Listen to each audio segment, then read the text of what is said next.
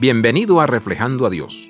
Los niños no siempre hacen lo que se les pide. Eso no es un secreto para aquellos que tenemos el privilegio de trabajar o de tener niños. Como padre y maestro, he solicitado amorosamente a algún niño que realice una tarea una y otra vez solo para saber si en serio hay algún sonido que salga de mi boca. Mi voz no alcanza sus pequeños oídos.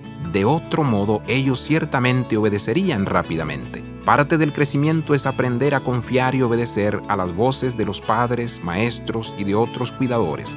Así como nosotros, siendo adultos, nos frustramos cuando nuestros pequeños no toman en serio nuestras palabras, Dios se frustra cuando sus hijos tampoco son obedientes. Desde el principio de los tiempos, Dios ha hablado con amor y guiado a su pueblo, anhelando que ellos elijan seguirlo. En Oseas 11 dice, Cuando el pueblo de Israel era niño, yo lo amaba a él, que era mi hijo, lo llamé de Egipto, pero cuanto más lo llamaba, más se apartaba de mí. Todos nosotros nos perdimos como ovejas, dice Isaías 53. Dios anhela que escuchemos su voz y tomemos la decisión de seguirlo. Abraza la vida de santidad.